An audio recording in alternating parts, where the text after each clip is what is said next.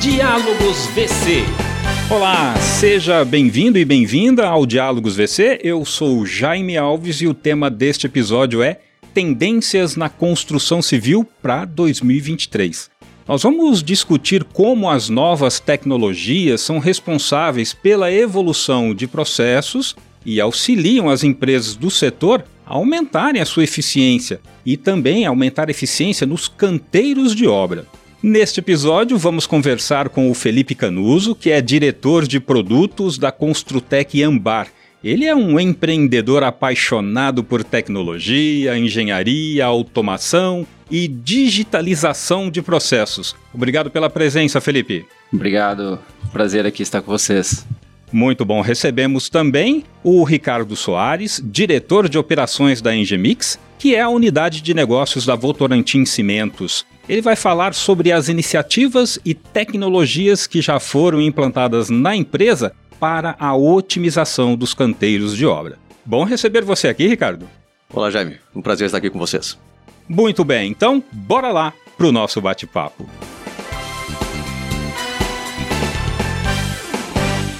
Para começar, o que, que, vocês observam como sendo as principais tendências na construção civil brasileira para este ano de 2023? Pode começar, Felipe. Bom, Jaime, para a gente aqui da Ambar, a gente acredita que o, a evolução do setor passa pela produtização e pela integração do ecossistema através de soluções digitais. Então, esse é nossa nosso foco quando a gente fala de, de evolução. E, e aí a gente sempre trabalha em dois, em dois grandes pilares, que um é um pilar uh, de industrialização, então a gente acredita muito que para a evolução do setor, não apenas tecnologias digitais, mas ele precisa passar por uma grande industrialização, onde a gente trabalha com componentização, a parte de construção modular, então tem uma, uma ampla gama aí para a gente trabalhar no quesito de industrialização, tirar um pouco da mão de obra que acontece lá dentro do canteiro, trazer isso mais para fábricas, ambientes controlados e por outro lado, a gente também tem um foco muito grande em digitalização, e aí a gente entra bastante uh, na digitalização da jornada da construção, na parte de onde de fato a gente começa a ter uma construção mais inteligente, unindo aí essas duas pontas de indústria mais digital. Perfeito. E para a Engemix, Ricardo, quais são as principais tendências para 2023?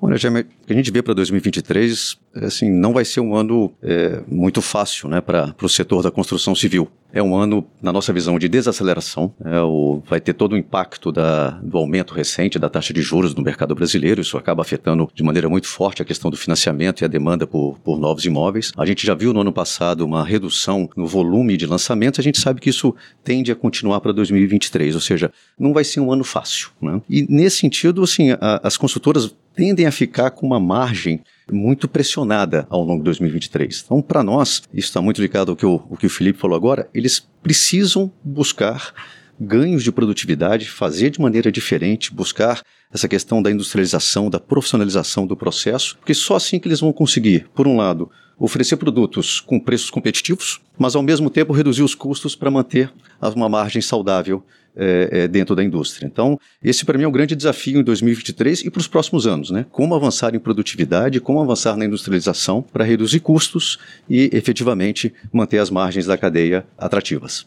Perfeito. Ô Felipe, como você vê o mercado imobiliário brasileiro evoluindo nos próximos anos, né? Este nos próximos anos. E quais são as principais oportunidades e desafios para o setor da construção civil em meio a essa evolução?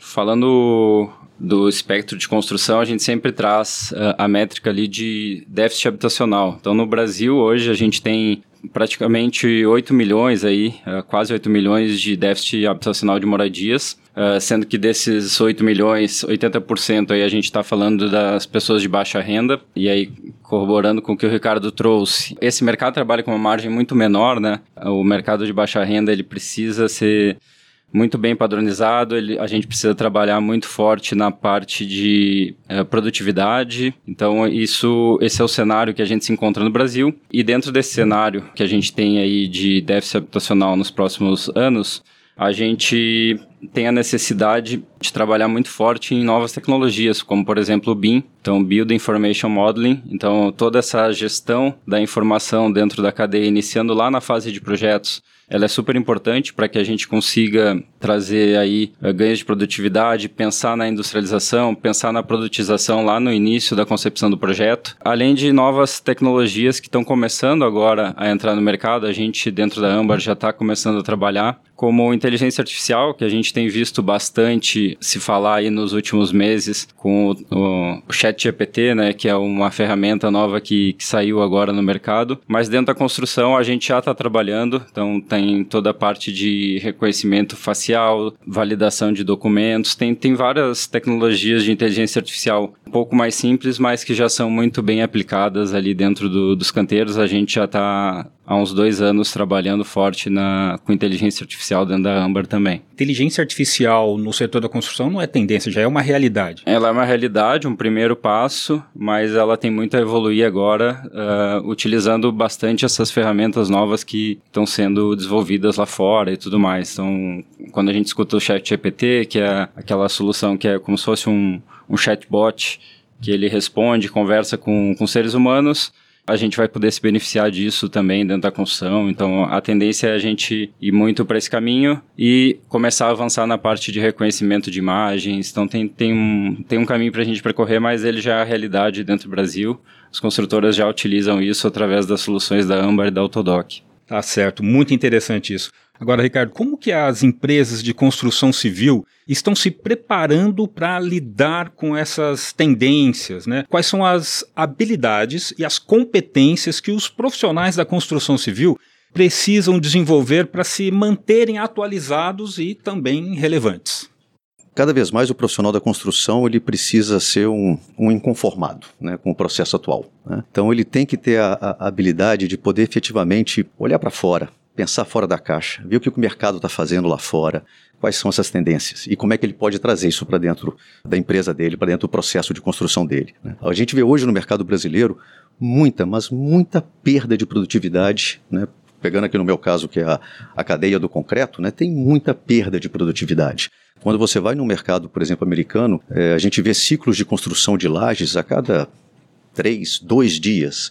Mercado brasileiro é a cada cinco, seis, sete dias. Né? Então, isso dá um prazo total de construção no mercado brasileiro muito maior do que no mercado americano. Isso gera um custo, evidentemente, que está no preço do produto. Quando a gente olha, por exemplo, uma operação de lançamento do concreto, nós temos claramente oportunidade aqui no Brasil para ter uma operação que seja duas, três, talvez quatro vezes mais produtiva em metros cúbicos por hora do que o que nós temos hoje. Né? Então tem muita oportunidade assim para fazer diferente, para buscar mais industrialização, integrar mais a indústria da construção civil com a construtora e com isso efetivamente ganhar produtividade, reduzir ciclos, reduzir prazos e tornar os produtos mais competitivos e com custo muito mais atrativo, né? E evidentemente mais margem para a cadeia como um todo. Então assim precisamos fazer diferente. Qual a principal justificativa que leva o Brasil a ser menos produtivo?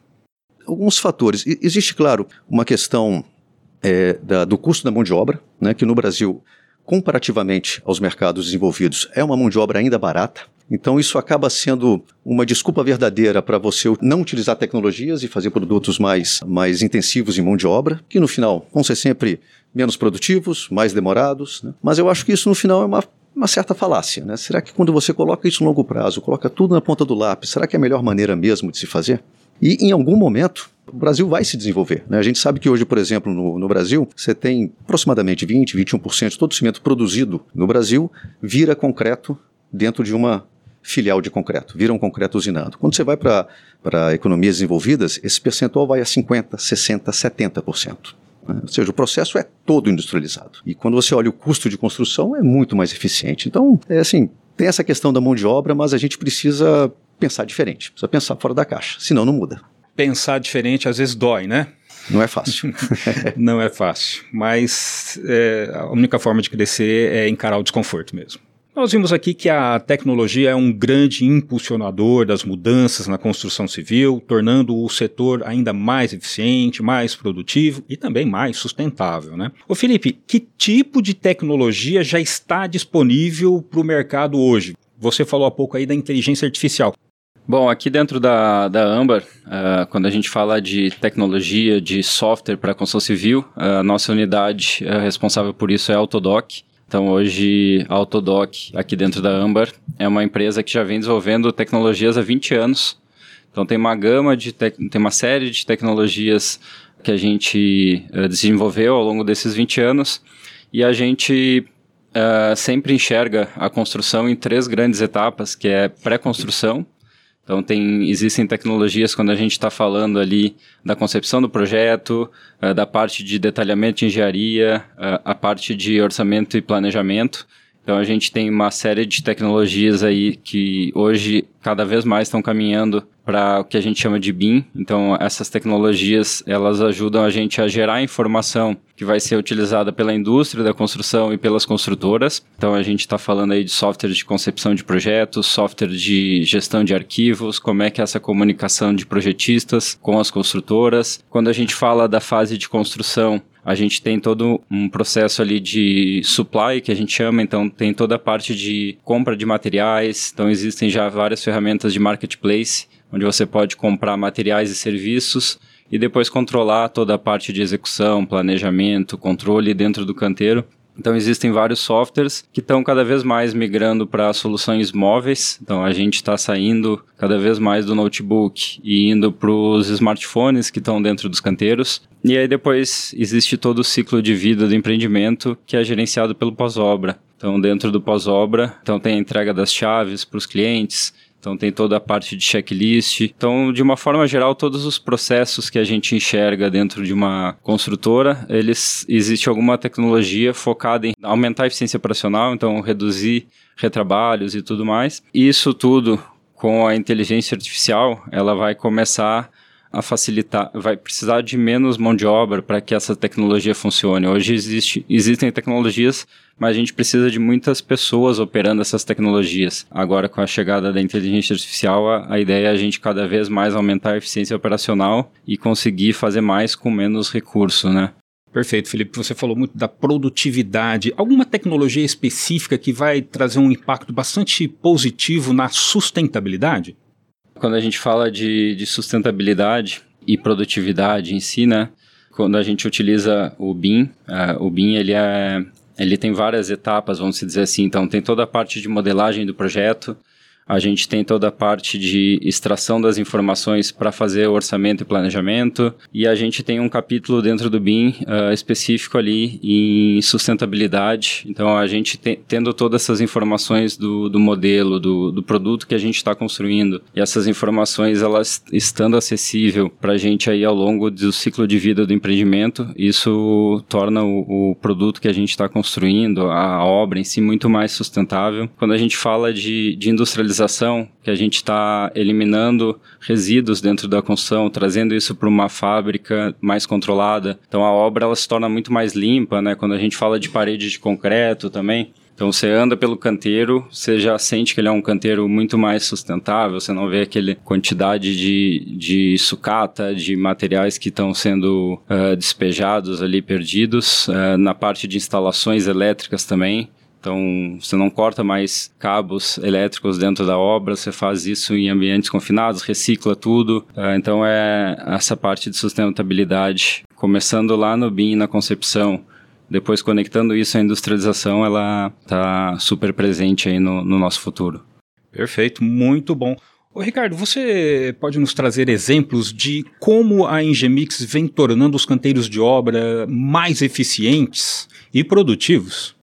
Um dos itens que, que eu acho que vão muito nessa linha é o nosso aplicativo. Nós temos o app Engebix Online, que nós lançamos há, há alguns anos. É, hoje, 100% da nossa frota de betoneiras ela é rastreada e essas informações estão conectadas num sistema de, de gerenciamento de logística de concreto especialista e depois são disponibilizadas todas as informações em tempo real para o cliente através desse app. Então, o cliente, ao longo da concretagem que está acontecendo na obra, ele sabe se o caminhão, se as betoneiras estão carregando, se estão em trânsito e que horas vão chegar na obra dele, quantos caminhões tem aguardando na obra, se está descarregando, se vai descarregar, se já terminou de descarregar. Então ele consegue ter toda a visão, como se fosse um, a gente brinca, né, o Uber do concreto, E com isso ele ganha ah, oportunidades de deslocar mão de obra para não deixar a betoneira parada, ou se não está tendo algum fluxo, fazer um horário de almoço. E com isso ele ganha produtividade e evita desperdício de mão de obra parada na obra dele. Tá? É, e consegue garantir, sim, um melhor fluxo de, de, de concretagem, de lançamento do concreto, para que não tenha depois ali uma hora extra, um problema no final do dia, problema com vizinhança, de segurança, quando a, a, o horário se, se estende. Além dele ter toda a visão em tempo real, esse app também traz para ele todo o banco de dados do que, que aconteceu naquela concretagem, para que ele possa depois trabalhar essa informação para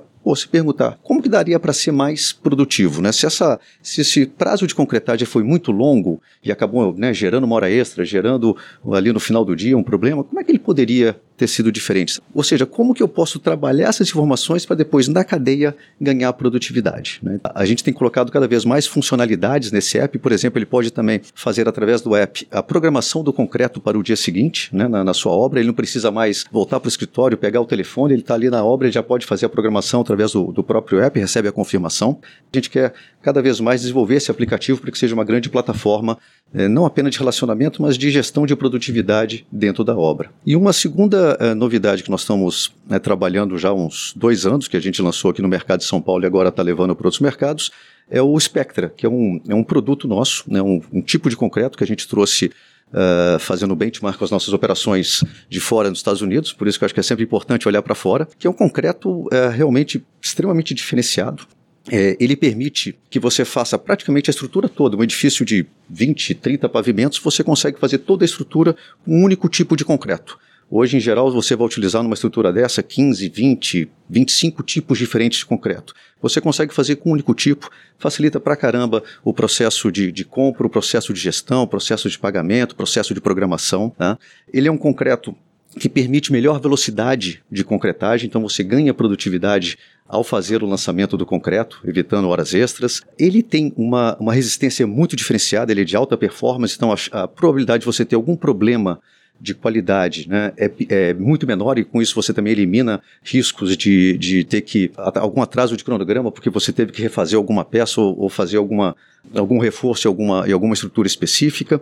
E ele permite, por ele ter um alto módulo de elasticidade, ele é um concreto que permite uma menor utilização tanto da quantidade de concreto quanto da quantidade de aço pela característica dele. Então, quando você considera isso, esses dois fatores, ele permite que você faça uma mesma estrutura com um ganho de custo de 3 a 4% em relação ao concreto convencional, quando você considera o custo total da estrutura, do concreto, do aço e da mão de obra. Você consegue reduzir de 3 a 4% com puro ganho de produtividade por utilização de um concreto diferenciado. E ainda tem uma vantagem super importante, que é também a questão da sustentabilidade. Né? Ele é um concreto que tem de 20 a 30% menos emissão de CO2 uh, uh, numa mesma estrutura. Então, esse é o ganho extremamente relevante também da emissão uh, de CO2 para a questão da sustentabilidade. Né? Então, são ferramentas que a gente está trabalhando exatamente para ajudar a obra a ganhar produtividade, a pensar diferente. É, nessa questão da sustentabilidade que você falou do Spectra, como que ele consegue esse ganho aí? Porque eu entendi que se ele reduz o custo de insumos, né, então naturalmente na cadeia ele vai reduzir, ele vai gerar sustentabilidade. Mas você citou esse ponto específico. De 20 a 30% é a composição dele. Nós usamos produtos diferenciados que têm uma menor pegada de carbono, uma menor emissão de carbono. Tecnologia e inovação. Exatamente. Muito bem. Agora, para finalizar então nossa conversa, eu vou pedir que vocês é, resumem, se possível, em duas palavras, a tendência da construção civil em 2023. Vai daí, Felipe. Começa você. Duas palavras. É um desafio, né, Felipe? Pode ser mais, vai. Não, aqui para a gente encaixa perfeito porque a gente sempre enxerga em, em duas vertentes, que é a industrialização somada à digitalização. Uh, então, a gente trazer uh, tecnologia, trazer uh, softwares que conectem a cadeia, mas totalmente sem esquecer essa parte da industrialização, que promove bastante sustentabilidade, aumento de produtividade. Muito bem, e você, Ricardo? Eu diria produtividade e inovação que no final está muito relacionado ao que, o, ao que o Felipe acabou de colocar. Né? Não, não dá para fazer isso sem industrializar e sem digitalizar. Né? Acho que é um dos, das principais alavancas para atingir essas duas, esses dois desafios uh, que, é, que acho que a indústria da construção civil tem em 2023 e para os próximos anos.